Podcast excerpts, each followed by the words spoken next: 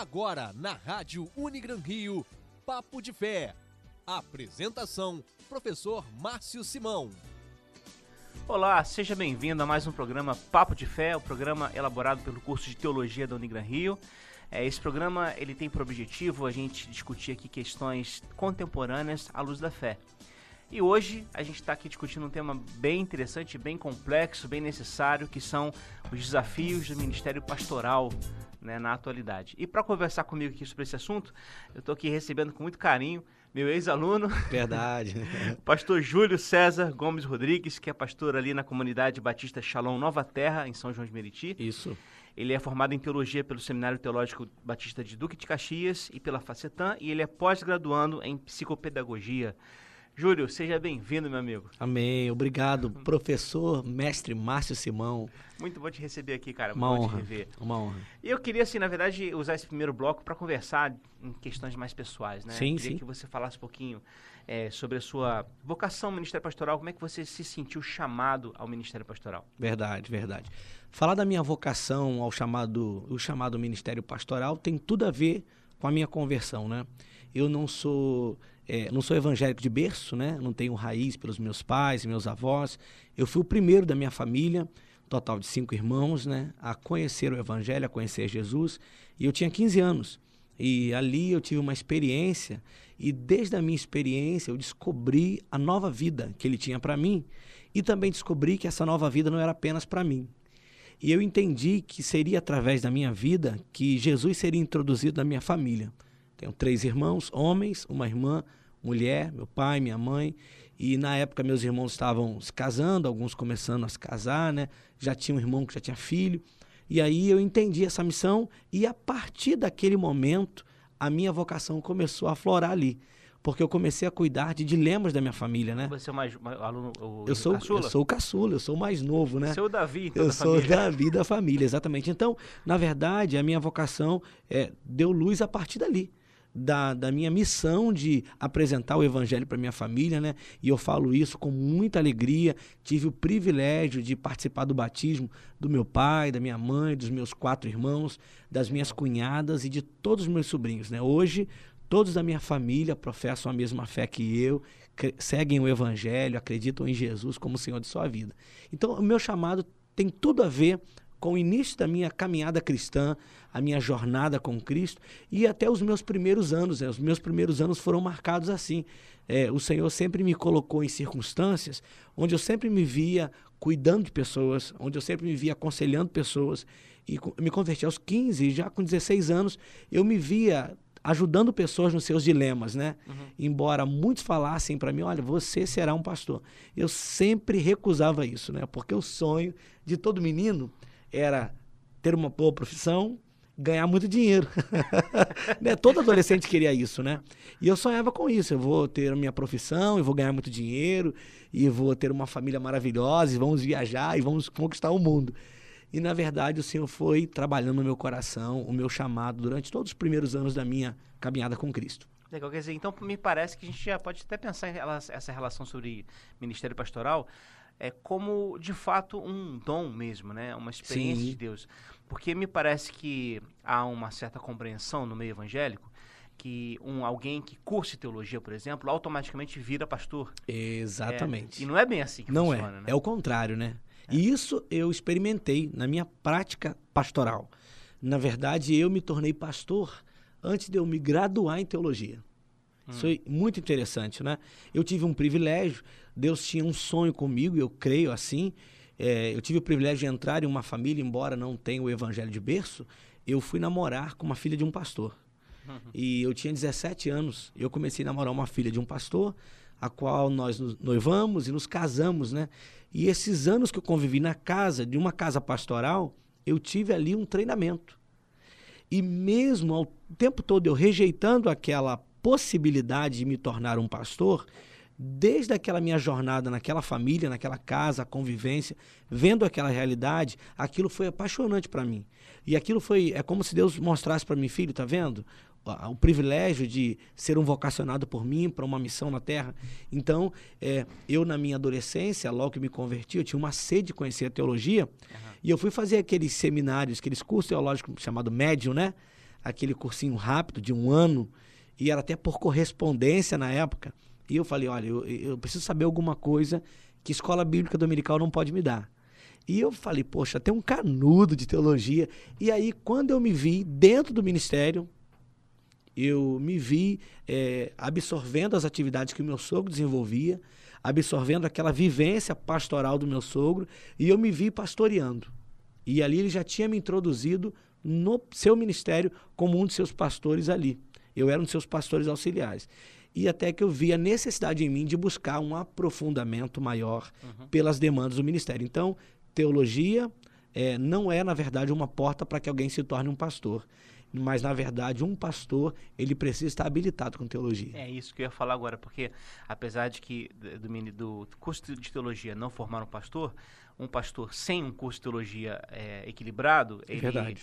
ele não vai poder estabelecer com tanta firmeza né, os seus objetivos Sim. e estabelecer um ministério mais produtivo, né, como poderia fazê-lo como como teólogo. É verdade. E aí eu é queria te perguntar, então, justamente sobre teologia. É, eu lembro de você nas aulas, uhum. sempre questionando questões. É, e como é que foi a sua experiência com a teologia, com a teologia acadêmica, propriamente sim, dito, sim, né? Sim, fantástica, né? Eu costumo dizer que estudar teologia, na verdade, foi aqui, né? Embora o curso ainda não era um curso da Unigran Rio, mas o Seminário Teológico Batista de Duque de Caxias funcionava nas dependências da Unigran Rio, né? Exato. E para mim, eu costumo dizer que foi libertador.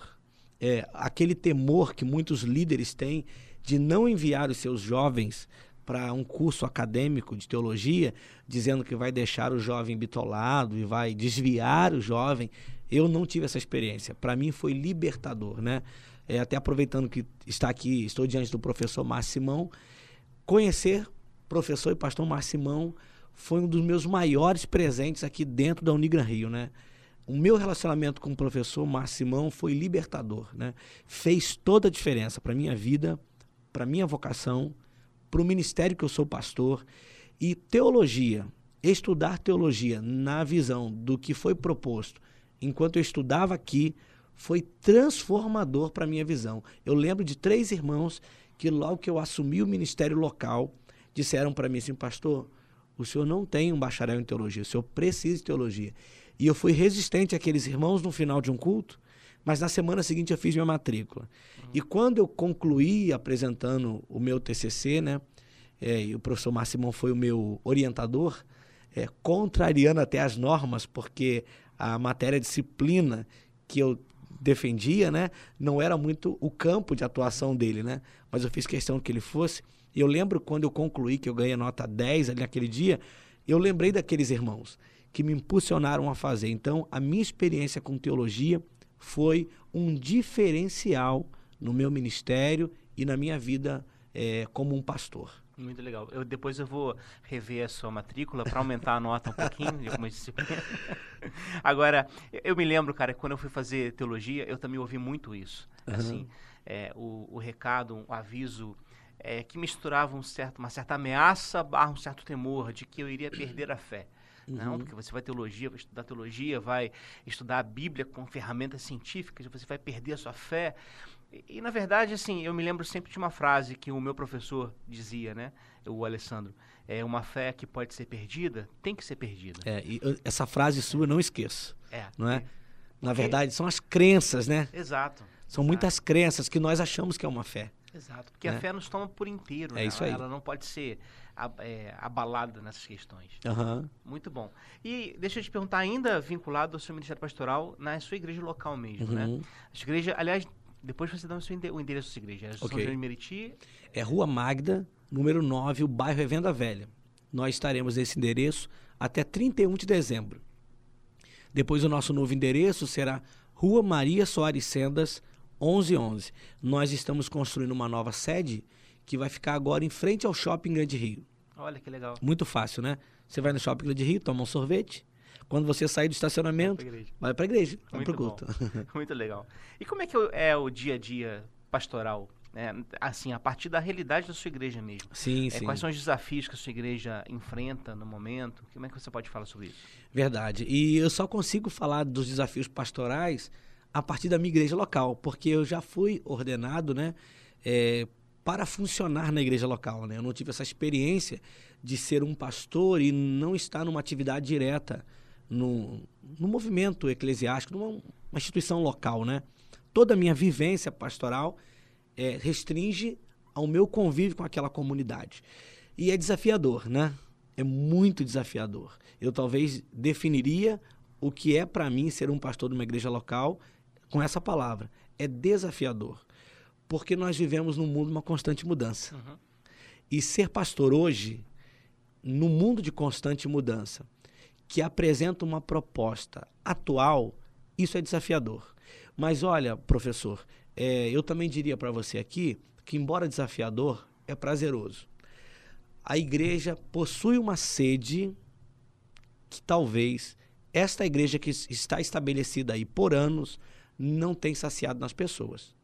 Eu tenho percebido isso em alguns discursos, em algumas ministrações, em algumas palestras, que por mais que quando a gente olha de fora, parece que a igreja está toda formatada, eu diria que talvez os seus líderes mas existe um povo em cada igreja com uma sede por algo diferenciado. Então a nossa vivência, a minha vivência com a igreja local, a minha percepção, como tem sido o meu dia a dia é isso, de tentar me reciclar, tentar repensar a igreja, né? E eu acho que a gente pode abordar esse assunto um pouco mais à frente, uhum. mas é desafiador. É ser uma igreja bíblica, mas ao mesmo tempo atual contextualizada. Uhum. Isso é muito desafiador. Que é fruto dessa relação de, de igreja e teologia. Eu sempre falo em aulas, assim, como sempre quando tenho oportunidade, de que o espaço da igreja é o espaço da teologia. Sim. Que quando há um divórcio nessas realidades, as duas perdem, tanto uhum. a igreja quanto a teologia. Né? Exatamente. Né? E aí você falando de, de, de como é desafiador Ministério Pastoral, eu me veio à mente o texto de Paulo, né?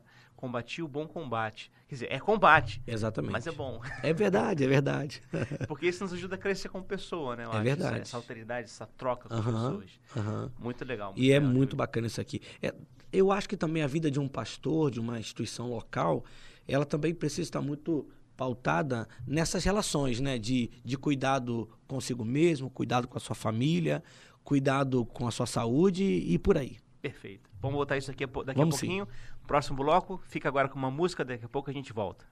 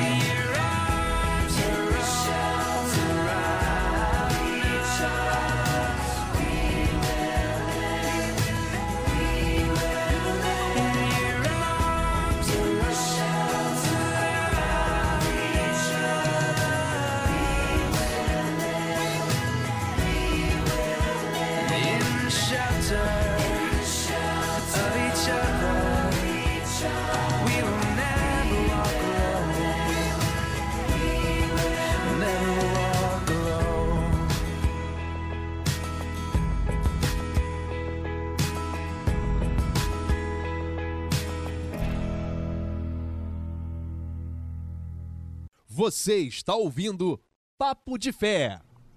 Olá, estamos de volta ao segundo bloco aqui do nosso Papo de Fé, trabalhando o tema teologia e os desafios do ministério pastoral.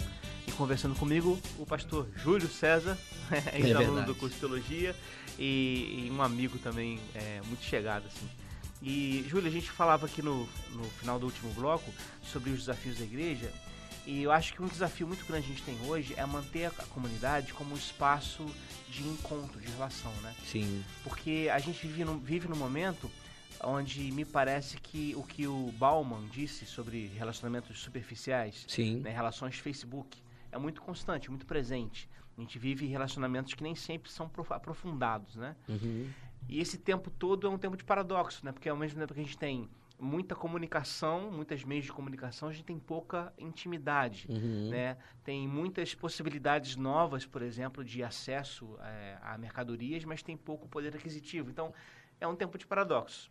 E aí me lembra a frase do Charles Dickens, lá no Conto de Duas Cidades, que ele está falando da modernidade, mas acaba se estendendo para cá. Sim. Quando ele diz lá, eh, foi o melhor dos tempos, foi o pior dos tempos. Foi a idade da sabedoria, foi a idade da tolice. Foi a época da fé, foi a época da incredulidade. Foi a estação da luz, foi a estação das trevas. Foi a primavera da esperança, foi o inverno do desespero. Tínhamos tudo, tínhamos nada. Quer dizer, é, me parece muito paradoxal esse nosso tempo, né? E aí a pergunta é a pergunta básica que não é simples de responder. Como ser pastor fiel ao evangelho de Jesus nesse mundo contemporâneo? É verdade. O que fez a diferença na sua pergunta é a última parte dela, né? Fiel ao Evangelho. Porque todos os dias nasce uma nova igreja, aspas, né? Todos os dias, né? E talvez se nós formos, se você parasse a sua pergunta em como ser pastor no mundo contemporâneo, nós citaríamos aqui vários artifícios para atender a demanda de um público que não quer uma relação de vida na vida, uma relação de intimidade, uma relação olho no olho, uma relação de família. Porque eu penso que a igreja ela não pode perder o teor de família.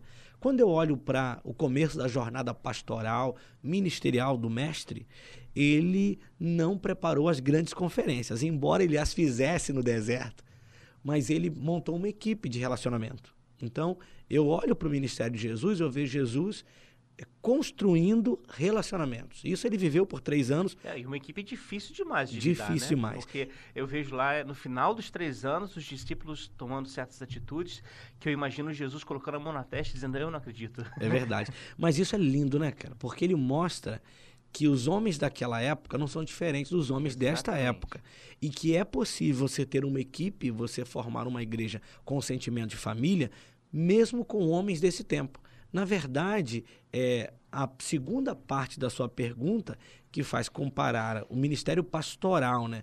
uma igreja, é, conduzir um rebanho nos moldes do evangelho, essa palavra também, esse desejo do coração de Jesus, ele é também muito atual. Porque o que ele sonhou lá atrás, ele continua sonhando hoje. E é desafiador porque ir ao shopping é muito gostoso.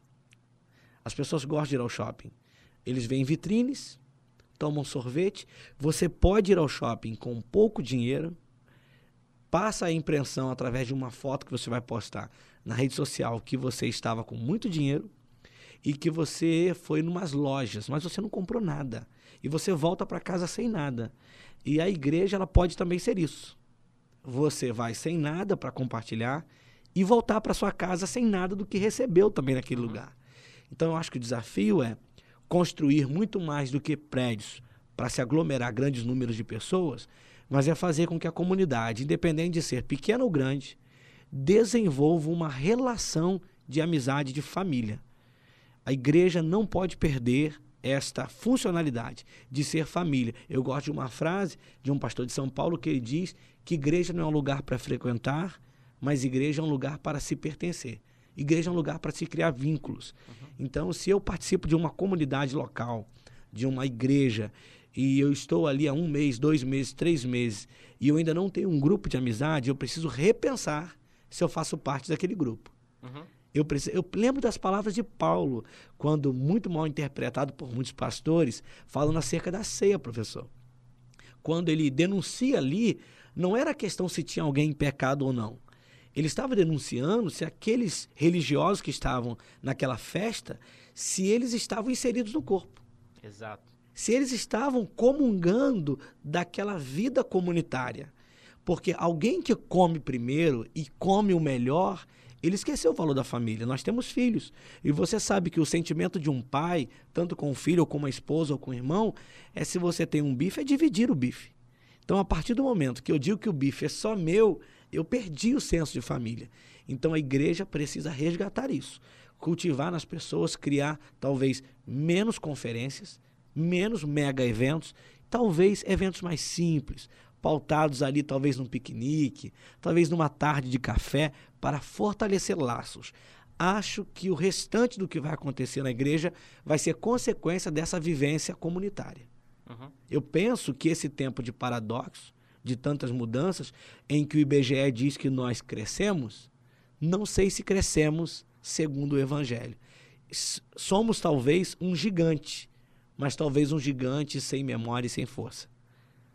Gostei disso. Eu acho que é por aí. É, e aí você lembrando a- o texto de Paulo aos Coríntios sobre ceia, eu acho aquele texto fantástico e, como você falou, muito mal interpretado, porque ele é lido em termos morais e ele é lido como instrumento. Aliás, a ceia nas nossas igrejas se tornou um instrumento de, de controle, né? Porque quem não ceia, a gente sempre tem lá os fiscais que ficam olhando quem não participa, como se de alguma maneira fosse uma hierarquia, né? Entre os que são dignos de estar presentes na mesa de Jesus e aqueles que não Sim. são. Sim. Quando, na verdade, na leitura do Evangelho, ninguém é digno. Nós estamos na mesa do Senhor por causa da sua graça e misericórdia. Só por isso. E aí a lógica é exatamente o seguinte: quem, quem não discerne o corpo de Cristo, né, quem não enxerga que o outro é corpo de Cristo, esse alguém, quando come da ceia e bebe do, do, do vinho, está pecando. Exatamente. Porque está pecando contra o corpo. E aí essa lógica é, me parece muito própria ao vínculo de uma comunidade de fé mesmo, né? Eu gostei do que você falou. A gente tem visto muitas pregações hoje, ouvido pregações, é, visto é, ministérios que são extremamente bombásticos no- em termos midiáticos, Uhum. mas que não tem conteúdo. A pessoa escuta uma pregação do domingo à noite e quando ela chega na segunda-feira da manhã, de manhã e vai enfrentar um desafio no seu dia a dia, ela busca algum tipo de substrato no que ela ouviu domingo à noite e ela não encontra. Porque não há, são frases feitas, superficialidade, superficialidade eh, são questões que não estão vinculadas à realidade concreta das pessoas, né? Exato. E me parece que isso tudo é um sintoma que a nossa igreja está passando desse tipo de inchaço que não tem transformado, né? É verdade. Quando há um link com a realidade da pessoa, é um link emocional apenas, né? Apenas uma autoajuda, É. apenas uma proposta de conduzir a pessoa a um triunfalismo de vida, mas a pessoa, quando percebe que esse triunfalismo não é real, a frustração ainda é maior, não é? É. Porque, na verdade, é, o evangelho não é uma proposta de triunfo aos olhos do que nós vemos no mundo hoje, mas é uma proposta de, de suporte, de força, né? De uma, uma concretude onde as pessoas estejam juntas, apesar de eu não consegui, mas eu estou bem. Eu não consegui, mas eu tenho força. Eu não rompi conforme todos dizem que eu deveria romper, mas eu sou um vencedor. Uhum. Porque eu me refiz, eu construí uma história de dentro para fora em mim. É, um dia desse, um menino da igreja falou para mim assim, pastor, eu me melhorei. Ah. E eu acho que é isso, é, é se melhorar. Né? É fazer dos dilemas da vida uma oportunidade de se melhorar. Não melhorar para o outro, mas melhorar para si.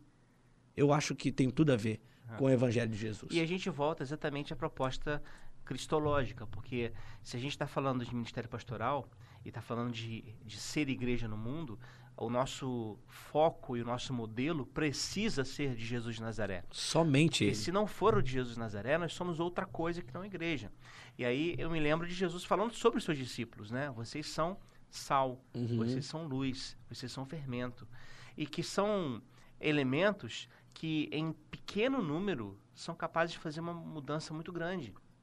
né? você pega... é, lá em casa, eu, eu de vez em quando vou para a cozinha. Né? Eu, eu faço um miojo fantástico. É, mas assim, é, pensando em cozinhar mesmo, né? Você coloca um arroz sem sal. eh, Você não come aquilo, fica Não. insosso. Verdade. Mas você coloca um quilo de sal no arroz. Você estraga o arroz. Estragou o arroz. O sal, ele é na medida certa e quando ele exerce a sua função, ele desaparece na comida de tal jeito que você não enxerga mais. Uhum. Mas você sente o seu sabor. Me Exatamente. parece que essa é a vocação da igreja. É, é ser no- na medida correta, na medida exata. Para que, de alguma maneira, a gente possa é, fazer a diferença, mas sem ostentação ou sem imposição da nossa fé. Exatamente, exatamente. O ser pastor hoje, pensando com a cabeça do Evangelho de Jesus de Nazaré, talvez seria, Márcio, andar na contramão das maiores propostas das igrejas do- dos dias de hoje. Uhum. É, e talvez muitos não querem isso, né? Porque isso talvez faz o público diminuir. É, Isso talvez, esse discurso, é, quem poderá ouvir? diminui o ibope, né? Mas eu repito algo que eu falei no primeiro bloco, que eu tenho mudado a minha percepção. Em alguns lugares que eu tenho ido, é, eu estive semana passada pregando numa igreja batista em Caraí, Niterói, é, e eu percebi naquela igreja um grupo de pessoas dizendo, olha, é isso. Então, há pessoas que já estão cansadas desse movimento mercadológico, desse movimento de triunfalismo. E existem pessoas sonhando com o evangelho puro e genuíno de Jesus, que faz a diferença na sociedade, que sabe lidar com os dilemas da sociedade, não apenas os dilemas da própria igreja, mas também os dilemas que estão na sociedade e que a igreja não tem resposta, mas tem dedos para apontar. Uhum. Excelente. Vamos fazer aqui mais um intervalo. Ok? Daqui a pouco a gente volta e ouço agora uma música e essa música fala exatamente de alteridade, de encontro com o outro. Então vamos lá, até daqui a pouco.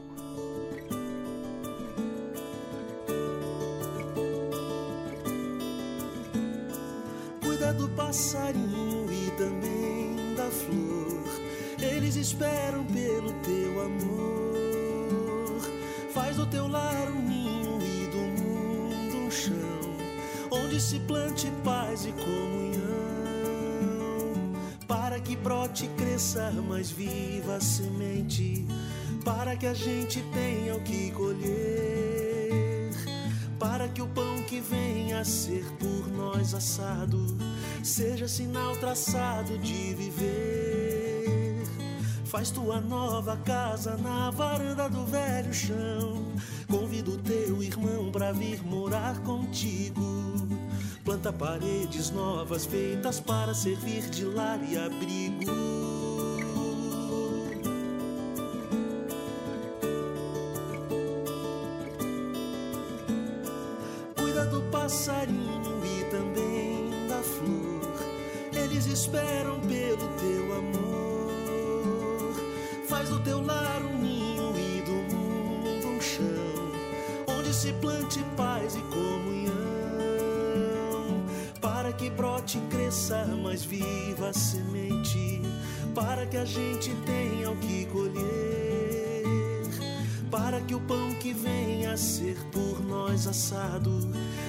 Sinal traçado de viver. Faz tua nova casa na varanda do velho chão. Convida o teu irmão pra vir morar contigo. Planta paredes novas feitas para servir de lar e abrigo. Faz um café gostoso, põe a mesa no teu jardim. Deixa que assim as plantas tenham paz contigo. Convida o universo, faz a vida ganhar maior sentido.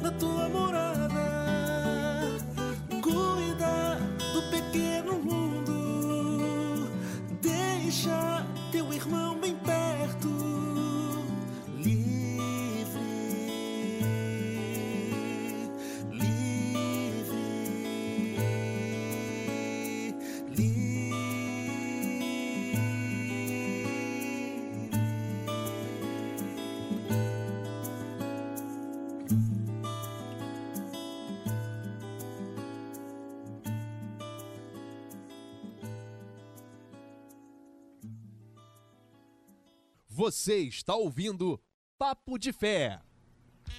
Olá, estamos de volta agora com mais um bloco, trabalhando o tema de teologia e os desafios do Ministério Pastoral. E aqui conversando com a gente está o pastor Júlio César. É, Júlio, a gente terminou o último bloco falando sobre a questão de ser igreja hoje, né? E ser igreja a partir de Jesus de Nazaré.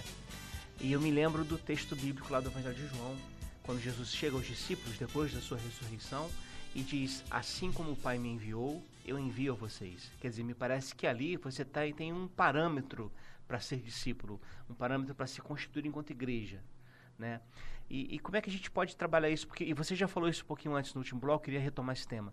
É, porque me parece que hoje há muitas possibilidades de ministério pastoral que, embora façam muito sucesso, não tem muito vínculo com o próprio Jesus de Nazaré. Então, como é que a gente lida com isso? Quais são esses desafios do pastor em relação a resistir a esse encantamento que está surgindo por aí? É verdade. Primeiro, entender que o ministério pastoral não é um caminho de riqueza, né? Esse, esse precisa ficar muito resolvido na cabeça de um pastor que é dirigido é, pelo Evangelho de Jesus Cristo, não é? E nós não estamos aqui de forma nenhuma fazendo aqui uma defesa à, à pobreza, né? De ter uma vida miserável. Não é disso que estou falando. Mas eu não posso vislumbrar no ministério uma possibilidade de riqueza, né? Então, se eu conseguir desconstruir isso, eu já ganhei 50% da minha da minha percepção de como deve ser a minha postura pastoral segundo o ministério de Jesus Cristo, né? E o evangelho de Jesus Cristo. Então, eu penso, ô professor, que além de é, trabalhar esse, essa vivência comunitária, é refletir no discurso e nos ministérios da igreja uma prática que se pareça com Jesus. É ter muito mais ministérios que são voltados para os de fora, atender às demandas dos que estão de fora, do que se fechar como um clube, não é? é fazendo uma análise da igreja que eu sou pastor, né? Quanto tempo nós gastamos ali fazendo tantas coisas para nós. E nem nós mesmos éramos edificados por aquilo que fazíamos. Uhum. E, na verdade, olhar e entender esse texto que o senhor citou aí, de assim como o Pai enviou Jesus, ele também nos envia, nós resumimos essa frase, essa fala, apenas a recebemos um envio ou fomos enviados para falar de Jesus. E esquecemos que não é para apenas falar de Jesus, mas é para encarnar É Jesus, para ser Jesus. ser né? Jesus. Pequenos Cristos, como está lá em Atos, se eu não me engano, capítulo 16, ser, sermos pequenos Cristos nessa sociedade, entendeu? Então, aquilo que Jesus foi para aquela mulher do poço, aquilo que Jesus foi para o leproso, aquilo que Jesus foi para as crianças, aquilo que Jesus foi para a mulher, aquilo que Jesus foi para o religioso, aquilo que Jesus foi para uma autoridade, sermos para essa sociedade. Tentar repensar uma igreja, é, eu sei que é redundante dizer, mas ser uma igreja virada para fora. Igreja já são aqueles que são os, os chamados para fora, né? Mas é de fato reforçar esse tema. Ser uma igreja para quem está fora. Ser uma igreja para quem não está dentro. É muito mais, eu acho que é tempo da igreja entender isso. Eu fui enviado para quê? É, Jesus mesmo disse: Olha, eu não fui enviado é, para os sãos, eu fui enviado para os doentes. Então, o meu foco não é gastar apenas tempo com quem está aqui. Quem está aqui já está aqui. Quem está aqui, nós vamos celebrar a coinonia. Agora, a nossa missão não é com quem está aqui. A missão é com quem ainda não está aqui. É revelar para eles o amor que está aqui. Então, eu penso que nesse tempo, desafio pastoral também é uma igreja que é mais voltada para os que estão de fora, não dizendo para eles, venha para dentro, mas dizendo para eles, olha, nós estamos aí fora com vocês para ajudar nos dilemas de vocês, porque nós temos Jesus, que é a solução para os dilemas de vocês. E aí a gente, a gente resgata aquele conceito de Paulo de igreja como templo nós e não como templo instituição. Exatamente. Porque a gente acabou é, igrejando, eu sempre falo isso, igrejando Deus, né? aprisionando Deus no- nas quatro paredes. Sim. Como se ele não fosse o Deus do mundo, mas fosse o Deus do cristianismo ou dos Uhum. evangélicos. Uhum. E é tão libertador quando a gente entende que Deus não é o Deus dos evangélicos, É que verdade. é Deus é o Deus do mundo, de todas Olha, as pessoas. essa daí também é outra que eu guardo na minha memória de uma das aulas. De um Deus que não cabe na minha religião. Sabe? É, Deus ele pode ter um povo, mas um povo não pode ter o não pode de ter, Deus. não pode ter o monopólio de Deus. É. Entendeu? Deus tem um povo para ele. E todo aquele que diz eu quero, Deus recebe. Mas um povo não pode dizer que esse Deus é só meu. E é, é isso que a gente precisa entender, que Deus está disponível, não sei se essa seria a melhor palavra para aqui, mas ele está disponível para todos os homens. Uhum. todos os homens, inclusive para os evangélicos. Inclusive, exato. e eu lembro sempre de perspectivas eh, missionárias que vêm do próprio texto bíblico e também da história da igreja, né? Você tem na história da igreja muitos personagens eh, que se dispuseram a servir a Deus para além da instituição. Né? E aí, de uma maneira, eh, eu estou lembrando aqui, por exemplo, de Francisco de Assis, né? que ouve o chamado de Deus para reformar a sua igreja, entende que é para reformar a igreja mesmo lá de Assis, então ele vai lá com cimento e tijolo para tentar reconstruir a igreja, pobre, e ele, ele que é, é nobre, é filho de nobreza, abandona tudo que tem para viver com as pessoas, e aí vai entendendo que a proposta não é bem essa, a proposta não está vinculada à instituição, a proposta está vinculada ao mundo. Então, a paróquia é o nosso mundo, como diria John Wesley, né? Aham. Nosso mundo inteiro é espaço de ação. E acho que a gente, ent- quando a gente encarna isso como Jesus fez, como você falou agora, a gente se torna mais empático. né? A gente desenvolve empatia e compaixão com todos e todas que estão nas mesmas situações ou situações semelhantes que os, as pessoas na época de Jesus estavam. né? Se você tem lá mulheres na época de Jesus que não eram consideradas gente, nós temos hoje mulheres que não são consideradas pessoas.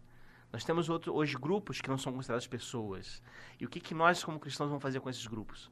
Né? Quando as pessoas olharem para nós, é a pergunta que o Adolf Guechet, que é um teólogo belga, faz. Será que nós faremos de Deus uma boa notícia para as pessoas? Exatamente.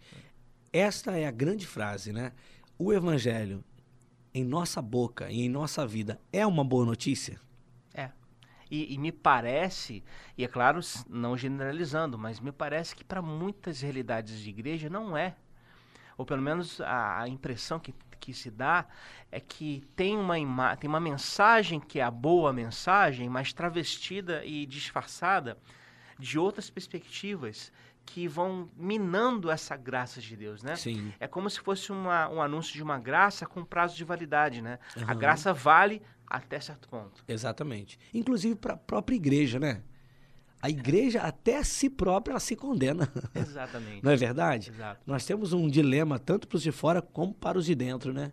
Na verdade, a sociedade olha para a gente e fala assim: olha, é, vocês estão cobertos por essa graça mesmo?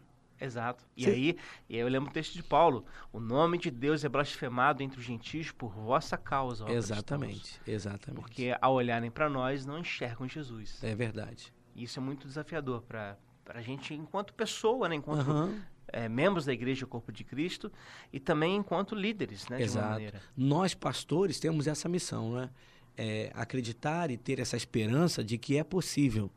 Não dizer que fazer uma nova reforma, embora pre- até precisasse, mas é possível sonhar com uma igreja que pensa além dos limites do prédio. E, e- e desenvolvendo aquela lógica da própria reforma, que é Eclésia reformata, sempre reformanda, né? Aham, igreja, igreja reformada, reformada, que sempre, se reforma. Exatamente. Então é uma coisa dinâmica, não é uma coisa estática. Exatamente. Muito bom, Júlio. Vamos aqui Legal, dar, legal. dar mais uma pausa para mais sim. um bloco. Daqui a pouco a ok, gente ok. volta. Tá bom.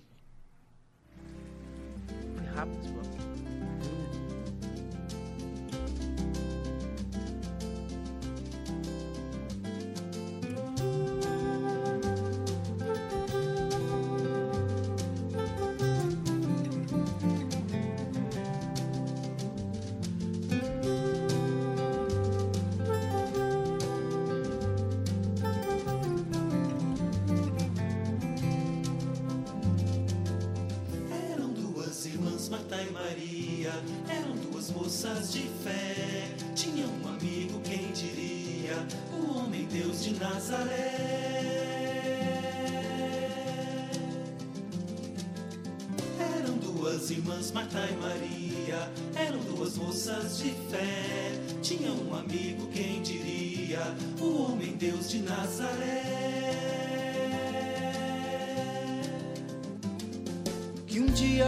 visitá-las, levando sua graça e amor.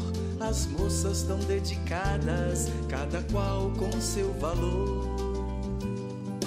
Uma queria servi-lo, deixando sua casa em luz, mas Maria se servia das palavras de Jesus.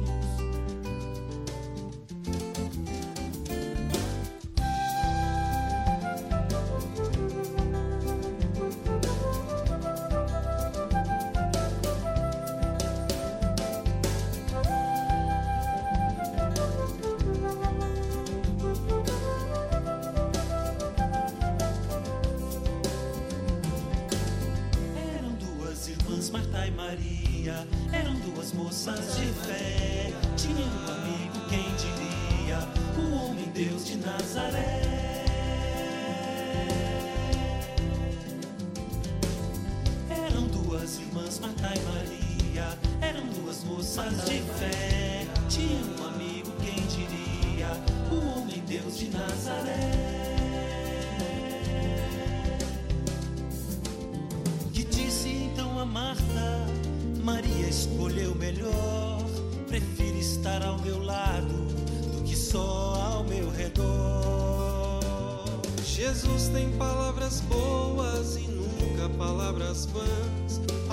Acrescentou vida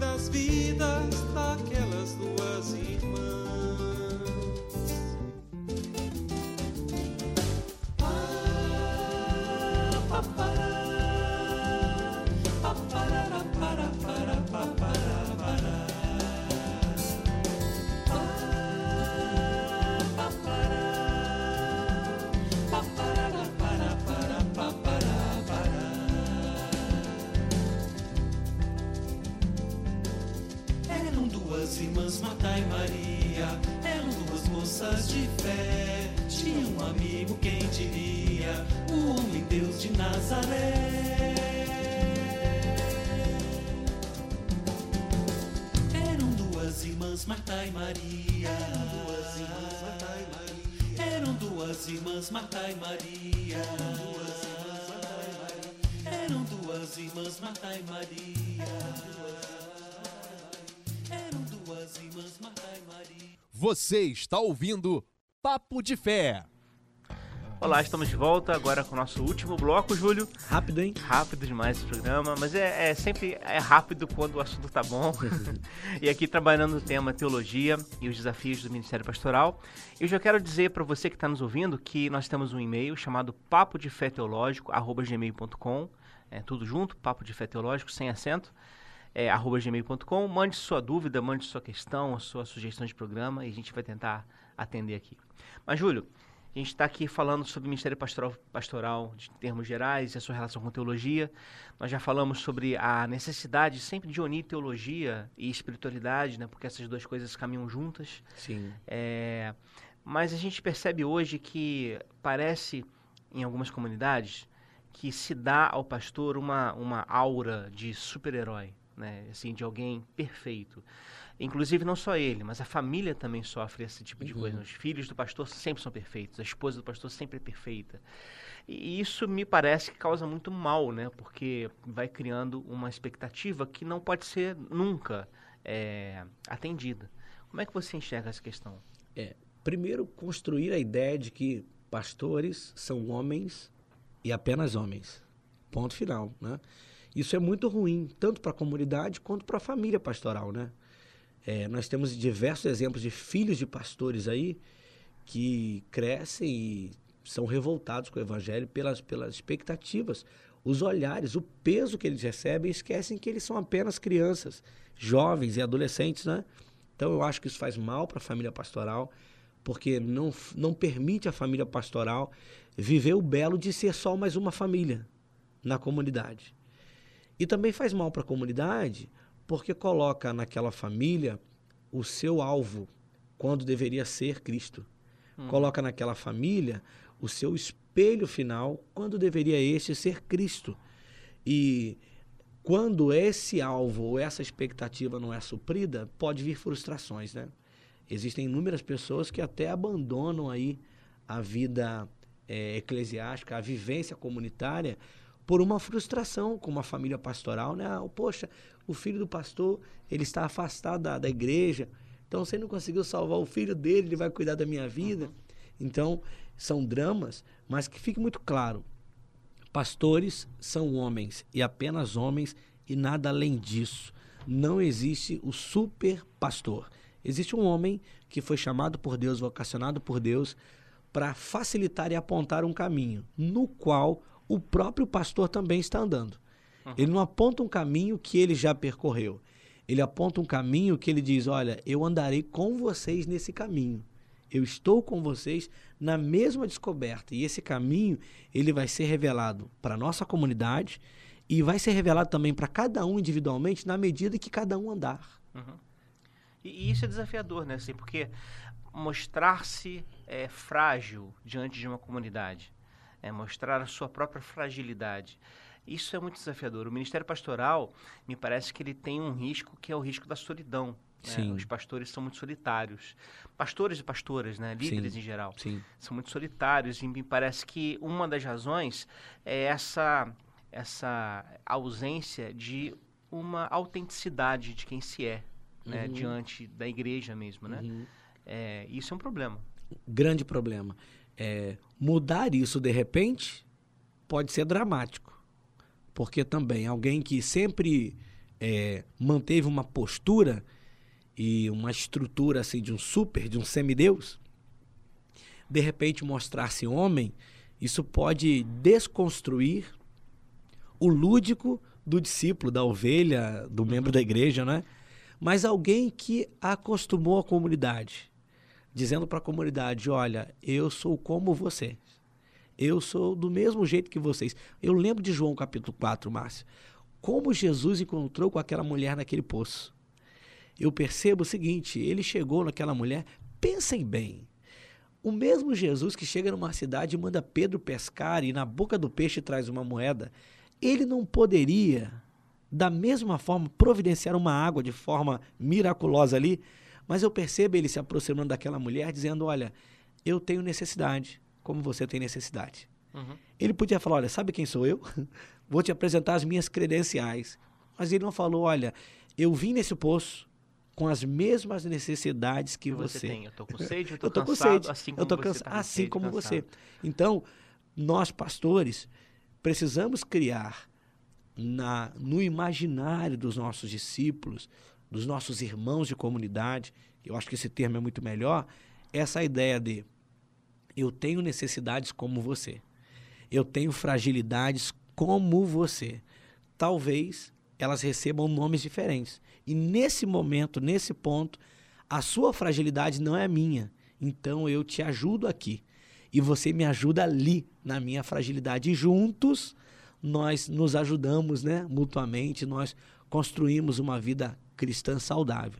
Eu penso que, é, que se alguém da minha comunidade assistir essa programação, vai perceber exatamente que eu estou falando o que eu sou lá na igreja, né? Eu não tenho dificuldade de dizer isso, de assumir enfermidades. Eu tenho um episódio na minha família, né?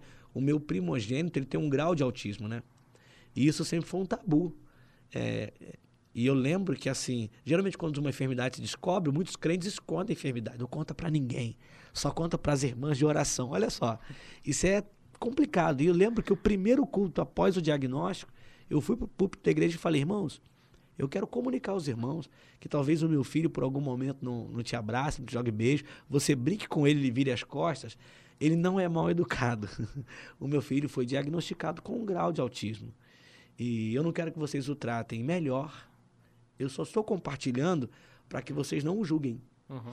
para que vocês compreendam e que vocês o tratem com amor, como nós devemos tra- tratar a todas as crianças, a todas as pessoas, a todos aqueles que têm alguma necessidade especial aqui na igreja.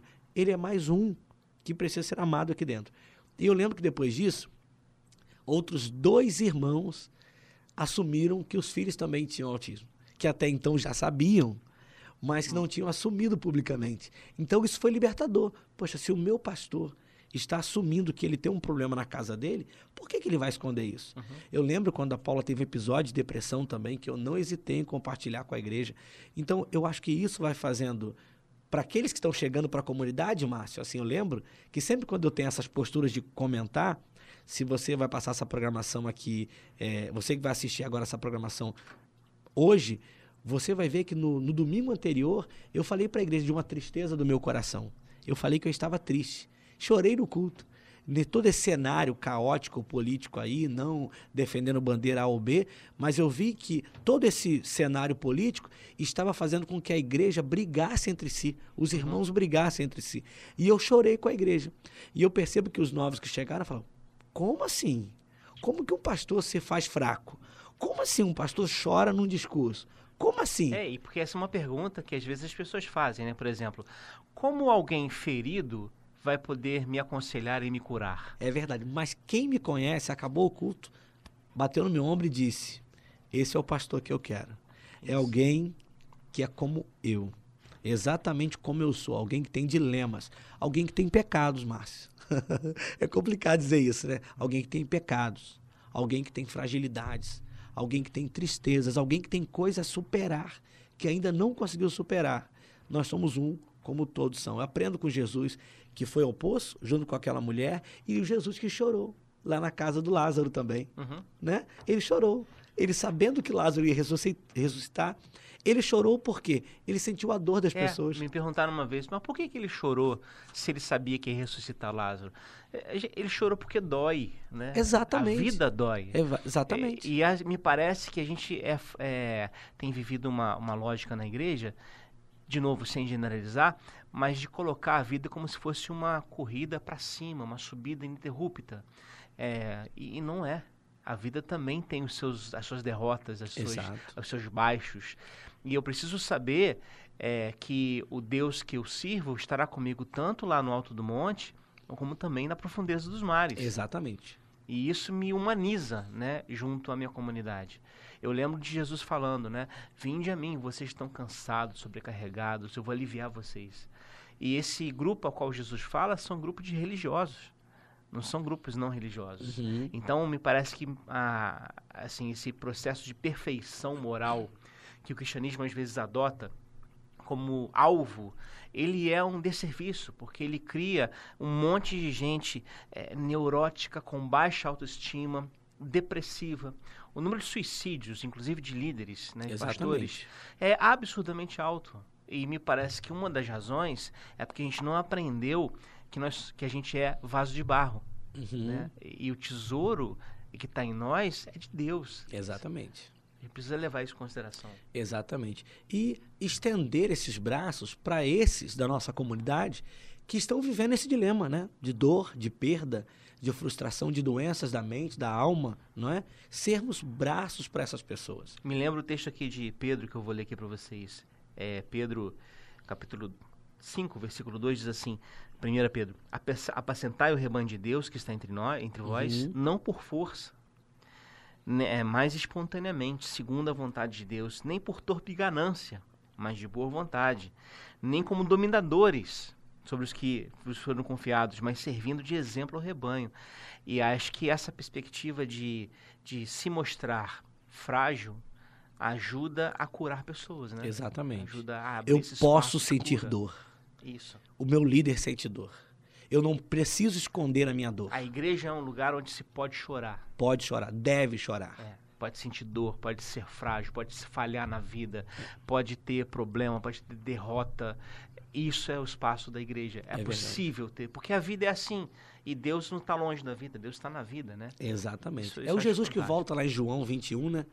E encontra um Pedro que voltou a pescar Exatamente. e fala assim: Pedro, não importa a dimensão de vezes que você retrocedeu, falhou, não conseguiu atingir, eu amo me- você. é, e você me ama. Então, É isso aí. E é uma coisa interessante nesse- nessa passagem, né? Não sei se você lembra das aulas de grego agora, mas as perguntas que Jesus- faz e as respostas de Pedro usam verbos diferentes do Aham, grego. aham. A pergunta que Jesus fala us- usa o verbo vinculado a agape, que é o amor incondicional. É, e Pedro não responde assim, Pedro responde como filo, que é a amizade. Então Aham. Jesus pergunta assim, agapasme, né, você me ama incondicionalmente? E Pedro acabou de negar Jesus, ele não pode falar isso. E aí que ele diz, Senhor, eu te amo como amigo, eu tenho amizade pelo Senhor.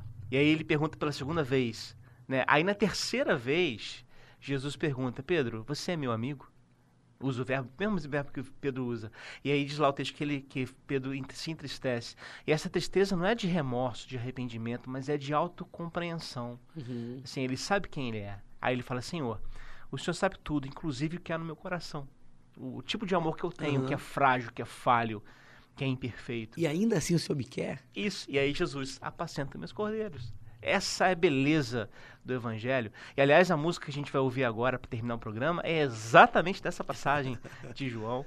É, então Deus está falando. Eu queria terminar aqui, é, Júlio, mas queria rapidamente que você falasse, se for possível, rapidamente, né? Uhum. Nesse tempo todo de ministério, o que, que você aprendeu de mais importante?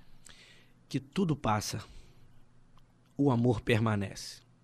Tudo que a igreja precisa hoje, tudo que o evangelho quer revelar na sociedade hoje é que o amor transforma.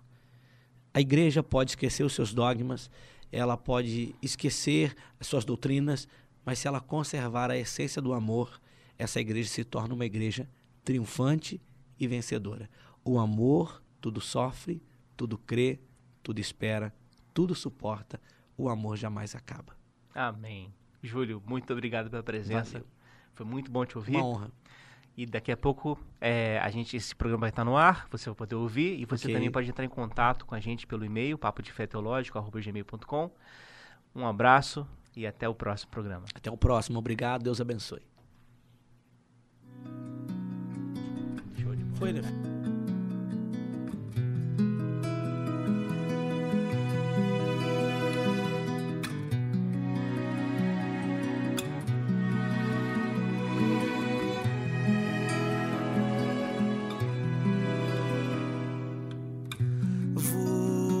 Pescar.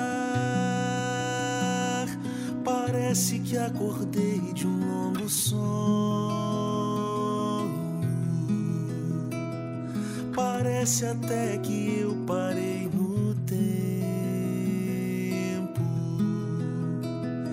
Parece até que nada aconteceu.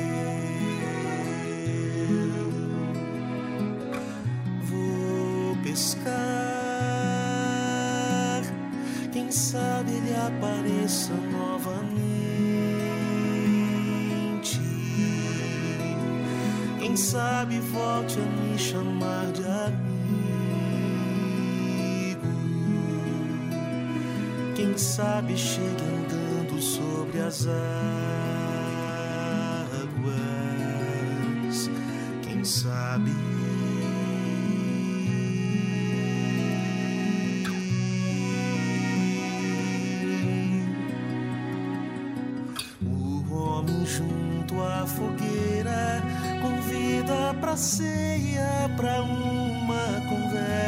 Sincera. asas queimando na areia e dentro de mim a lembrança de tê-lo negado por nada.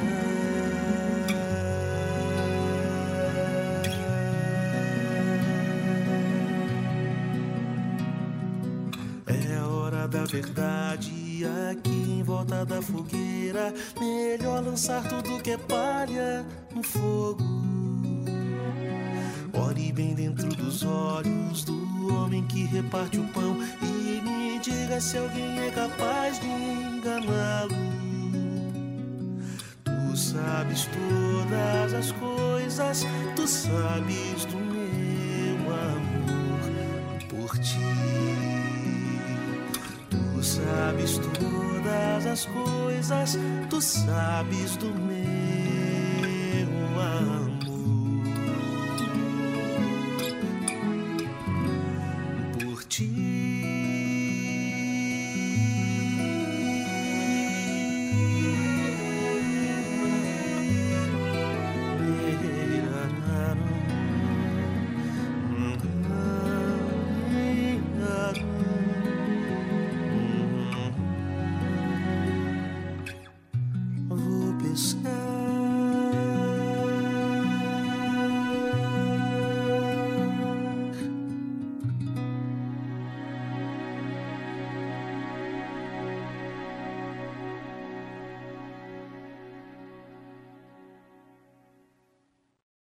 Papo de Fé.